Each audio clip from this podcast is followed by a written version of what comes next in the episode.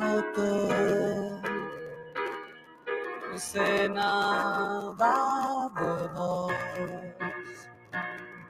Dejaste tanto en mí.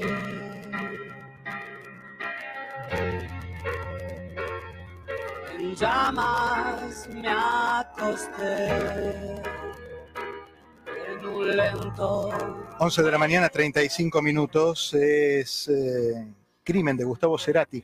¿Por qué abrimos con Gustavo Cerati? No, no, habitualmente no pasamos Cerati, pero entiendo que a nuestra invitada es una de esas eh, de esos intérpretes que le genera cosas. Y ella genera muchas cosas cuando uno la escucha. Cuando uno la ve en la tele, le mira los ojos, le mira el gesto y se da cuenta si está enojada, si está molesta o si está feliz. Y cuando la escucha en la radio, siempre la escucha feliz, porque la radio la hace feliz. Y la hará feliz haberse levantado hoy para hablar con nosotros. Vamos a preguntarle a la señora Cristina Pérez. Hola Cristina, ¿cómo estás? Qué alegría saludarlos. Estoy muy contenta de estar con ustedes hoy. Muy contenta, en serio. Muchas, muchas gracias. Cristina, Y, te presento a... Nor- Decías, algo, te, te quería contar, mira vos lo que, lo que son las cosas. Eh, la primera vez que hice una pregunta como periodista, siendo muy jovencita, tenía 16 años, fue en una conferencia de prensa a Gustavo Cerati. No recuerdo lo que le pregunté porque temblaba como una hoja. Mirá qué loco, mirá, bueno, Sí. bueno, ahí está. Entonces vengo, vengo bien orientado hasta ahora. Venimos pisando firme, terreno firme. Qué con la- intuición. con la señora. Cristina, sé que eh, sos una mujer que viaja mucho en taxi, ¿verdad? Te moves mucho por... Bastante, sí, porque bastante no, por manejo, no sé manejar. Ajá, ok. Bueno, te voy a invitar a ver si, si me haces la, la gamba en esto.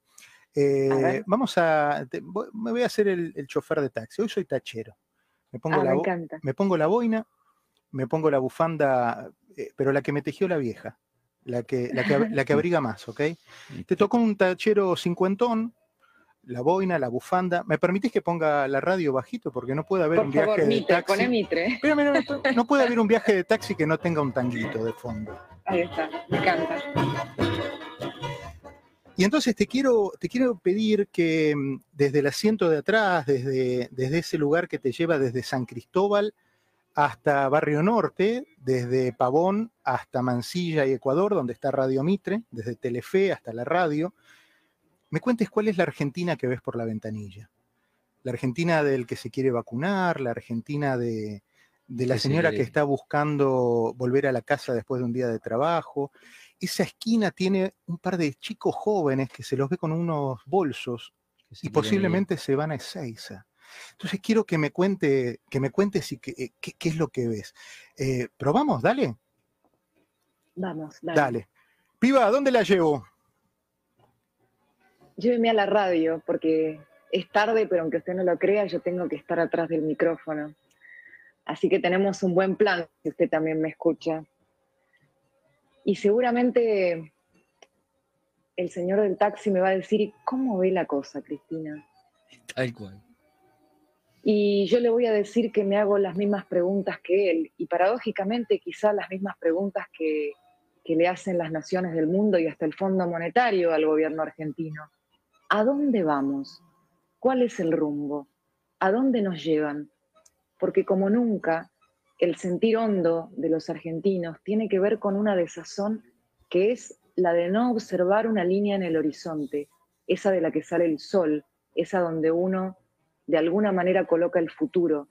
Y la sensación de no ver un futuro posible de progreso es la sensación que estruja los corazones de quienes tienen la responsabilidad de seguir adelante cada día, pero se encuentran sofocados por cepos, por formas autoritarias que desde el gobierno impiden de alguna manera que las ideas o que la diferencia o que el sano juego de la libertad tenga por lo menos formas de encauzar la realidad. Y por otro lado, que no le genera a los chicos ganas de quedarse porque sienten que acá no se puede.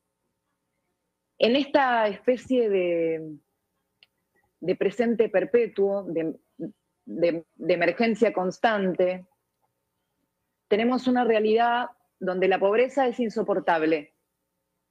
Más de 42% de los argentinos son pobres y el 60% de los menores de 14.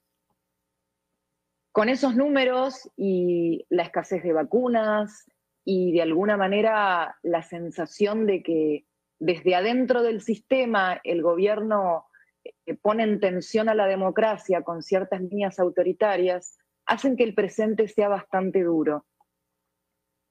Lo que a mí, estimado taxista, eh, no me quita la esperanza, porque creo que hay momentos, y esta pandemia lo ha implicado, momentos como nunca en que las sociedades por fin valoran de nuevo lo que significa la libertad y hacen esa mirada retrospectiva e introspectiva que les permita de alguna manera ponerse de pie. Argentina o se pone de pie porque sus ciudadanos toman conciencia o no se pone de pie. Esto no viene de líderes mesiánicos, no viene de magia, esto viene de la sociedad como las democracias vienen de la sociedad o no viene de ningún lado. Estamos por la avenida Callao, doblamos en Córdoba, estamos buscando Ecuador para bajar por Ecuador, llegar a Mansilla. Es el corazón de Buenos Aires. Es el centro de una ciudad que está vista por el mundo como una de las grandes capitales pero en el recuerdo, no en el presente. ¿Te duele eso, Cristina? Mira, vos nombrabas hace un ratito a Marcos Aguinis. Em, con Marcos, a quien admiro muchísimo, un referente, una eminencia en tantos campos, eh, hablamos esta semana justamente del atroz encanto de ser argentinos. Y yo te agregaría una frase muy tanguera, la del dolor de ya no ser, creo que Argentina siempre tuvo ese dolor de ya no ser, esta especie de, decadencia desde estar entre las potencias mundiales a principios de siglo a estar en los países, entre los países de Latinoamérica con peores indicadores, ¿no? Porque ahí estamos ahora, esta es la realidad de Argentina. Y, el de, una realidad donde estamos expulsando no solamente a los talentosos, sino a los jóvenes, donde ese viaje eh, que, bueno, que, de alguna manera el presidente puso en términos exitistas y, ridículos esta semana, diciendo que los argentinos venimos de los barcos, ese derrotero de inmigrantes que vinieron eh, desde las hambrunas, las guerras o, escapando a situaciones de, persecución política, ahora es de, sus nietos que se vuelven hacia algún lugar para encontrar un destino. Entonces, que la Argentina haya dejado de ser un destino para otros y para nosotros es sin duda un dolor lacerante.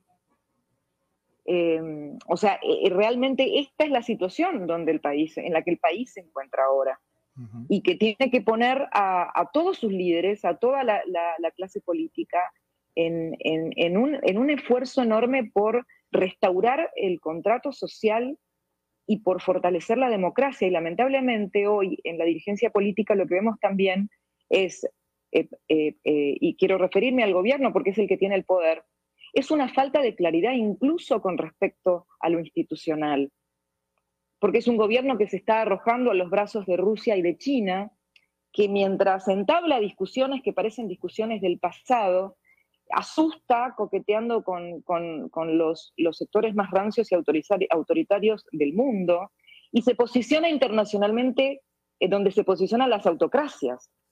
Entonces Argentina tiene una democracia nominal, vamos a ir a elecciones y eso nos entusiasma, eh, pero, pero hay una, un discurso que por momentos apunta hacia otro lugar. Y eso es lo que a mí como periodista me resulta imposible de soslayar a la hora de ver que esta tensión sistémica impide hoy que estemos pensando en los problemas reales, que es cómo aprovechamos las ventajas y las opciones que da este mundo abierto para que nuestro talento florezca, en vez de estar discutiendo cosas que se discutían hace 50 años y que parecen ser una, una constante rueda que no lleva a ningún lado, por la cual tal vez hay muchos compatriotas que están escuchándome ahí en Miami ahora porque se fueron. Y este es el punto, y yo creo que la solución nunca pasa por maquillar la realidad, por no ver, por no reconocer que estamos en, parados entre ruinas. Creo que ningún problema se soluciona si no se lo reconoce primero. Entonces, bueno, esto es lo que trato de, hacer todos los días, de mirar eh, sin anestesia, pero también de construir la esperanza, porque tampoco creo en quienes dicen que, Si no se pudo antes, no se podrá nunca, porque sabes qué, Norberto, Diego, a toda la audiencia, yo vengo de una familia de, clase media baja. Eh, las clases medias definieron Argentina. Y si había algo que esas clases medias tenían claro, lamentablemente muchos no lo tienen ahora, porque el país te ha hecho sentir esta desazón, era que si tu abuelo no había podido, vos por ahí podías, y que si te forzabas podías. Ese, ese se puede, ese, ese escuchar toda la vida, no, pero si eso no lo hizo nadie, no vas a poder. Y vos decir, voy a poder. Creo que si Argentina se para en esa energía y demanda las condiciones para que esas energías se liberen, el destino puede ser otro, porque como nunca el mundo ha dado oportunidades, y digo un mundo que ofrece liquidez, mira, estaba viendo el fin de la reunión del Grupo de los Siete, que fue la, primera reunión presencial después de la pandemia, donde las propias potencias de las democracias del mundo reconocen que hay una tensión, donde hay un avance de China buscando copar a los países más, más débiles para adquirir más poder y donde el Grupo de los Siete también se propone de alguna manera eh, generar una influencia para, poner en valor la democracia. Yo creo que eso, que lo pueden decir los líderes, que a veces quedan tan lejos de los ciudadanos, de las personas, hoy coincide con lo que creo que debe ser el esfuerzo de quienes amamos la libertad como una forma y un estilo de vida y que la democracia es ni más ni menos que eso, ¿no? Sin duda. Hoy estas tensiones parecen estar como nunca jugando en el mismo plano porque la pandemia ha abierto nuevos replanteos de cosas que se creían básicas y que sin embargo se volvieron a poner en juego. Y también la búsqueda del sentido, que a veces cuando tenemos el confort, cuando todo parece normal, cuando todo parece funcionar, eh, perdemos de vista. Pero esta situación en la que de pronto todo se puso en duda, nos dejó en un mismo plano, estemos donde estemos, para repensar y para tomar las riendas esta es mi profunda sensación. Bueno, tremenda sensación y tremendo viaje que termina en Mansilla 2668. Y quédese tranquila, ¿eh? paga la casa hoy el viaje, no se haga problema. Ay, chicos, no, no les voy a permitir. Como decimos acá, con la milladura no me, no, me, no, me permitiría no pagarle el viaje, señor. No me haga esto. Cristina, hablaste de muchas cosas, hablaste de tus comienzos en, en una clase media baja en Tucumán, la provincia de Tucumán.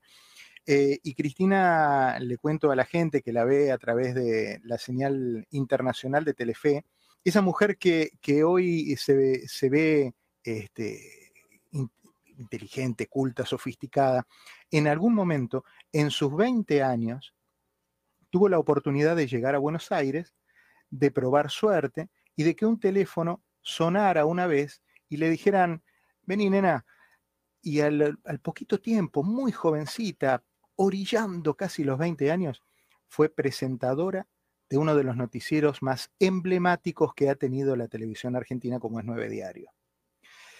Y en ese equipo de trabajo, Cristina, formaba parte una de las personas que hoy, en esta mañana, quiere dejarte un mensaje. De Cristina recuerdo un hecho especial, ocurrió un viernes, eh, en 1993, había habido un accidente en Brasil con un grupo de jubilados que habían eh, caído en una balsa y había víctimas eh, y bastantes heridos. Entonces, bueno, obviamente, por supuesto, se envió el Tango 01 en esa época para poder ir a rescatar a los familiares y se llevó la prensa. Se manda el equipo, iba Raúl Baiceto como camarógrafo y Cristina Pérez como, como, periodista eran las nueve de la noche, me llaman por teléfono al canal y me dicen, hola Gustavo, mirá, no podemos viajar. Digo, ¿qué pasó? Se suspendió el viaje. No, el tema es que Cristina Pérez no tiene aún 20, 21 años, con lo cual no puede salir del país. Desde ya, a partir de ahí, se le pidió que tuviera un permiso permanente ante cualquier tipo de situación. Aprovecho para mandarle un beso muy grande. El mejor recuerdo de Cristina de las épocas de Nueve Diario, de Canal 9, de sus comienzos, de lo cual fui, fui partícipe y siempre he seguido su evolución y, realmente admiro su empeño, todo lo que ha, crecido, ¿no es cierto?, profesionalmente y, bueno, como ser humano siempre fue muy, muy bueno, así que seguramente ha evolucionado mucho más de lo que uno puede suponer. Bueno, ahí está el recuerdo de Gustavo Sigris, eh, Cristina. Me, me, mira, estoy, eh, se me puso, se me erizó la piel. Primero, Gustavo, si estás escuchando, eh, no sabés qué, qué sensación de cercanía tuve, porque a mí no se me va de, a ver, de, la sensación vívida de, momento presente, cada cosa que viví y los comienzos tienen eh, en cada día y cada esfuerzo, pues yo entraba al 9 a las 5 y media de la mañana y me iba a las 9 y media de la noche. la sensación de que cada día para mí era un sueño cumplido. Pero esta anécdota, te juro que no la recordaba y me dejó fascinada, porque es verdad, yo era muy niña y ya estaba ahí jugando en las grandes ligas. Tremendo, tremendo. Y Gustavo, un tipo trabajador también, a destajo toda la vida. Qué maravilla, qué recuerdo, chicos. No lo puedo creer, no lo puedo creer. Antes que cierres la puerta del taxi, quiero dejarte este saludo también que llegó para vos. ¿Qué decir de Cristina Pérez? Bueno, nos conocimos, eh, nos conocimos trabajando. Nos vimos un día, un mediodía, nos tomamos un café. Yo me incorporé para acompañarla en su programa y surgió una amistad muy, pero muy profunda. Eh, obviamente basada en la admiración también que yo tengo por ella, porque es una profesional, la verdad, estos días le digo que es una periodista fundamental de la Argentina pero cada semana se me ocurre un adjetivo nuevo para decirle. Es una profesional eh, de tiempo completo, maravillosa, intensa, profunda, muy honesta, transparente, no tiene, no tiene, no tiene matices ni se oculta detrás de nada, lo que dice es lo que siente. Y yo pocas veces tuve la experiencia de trabajar con gente tan, pero tan transparente y honesta, y, y lo valoro mucho. Pero bueno, también valoro de Cris que es una gran amiga, y es una gran amiga y con la que puedo compartir la pasión que sentimos por el periodismo. Bueno, ahí también Gonzalo Sánchez tenía un mensaje para vos. Mi hermano de, las noches, la verdad, eh, no, no, no tengo palabras para lo que no ustedes que me han, hecho sentir tan querida en este ratito. Les digo de corazón, de corazón. Yo no, doy, yo no doy muchas notas y y algo, algo me hizo, me hizo sentir que tenía que, decirles que sí, les, les, y, te esperamos, Y te esperamos por Miami, porque tenés mucho para dar a la comunidad, ¿eh? mucho, mucho. Eh, yo les agradezco y a Gonzalo que dijo esas cosas tan lindas, le mando un abrazo grande, el abrazo que extraño ya desde hace tiempo porque uno está como acá todo aislado todavía y a ustedes eh, de verdad me, han hecho sentir muy emocionada por el afecto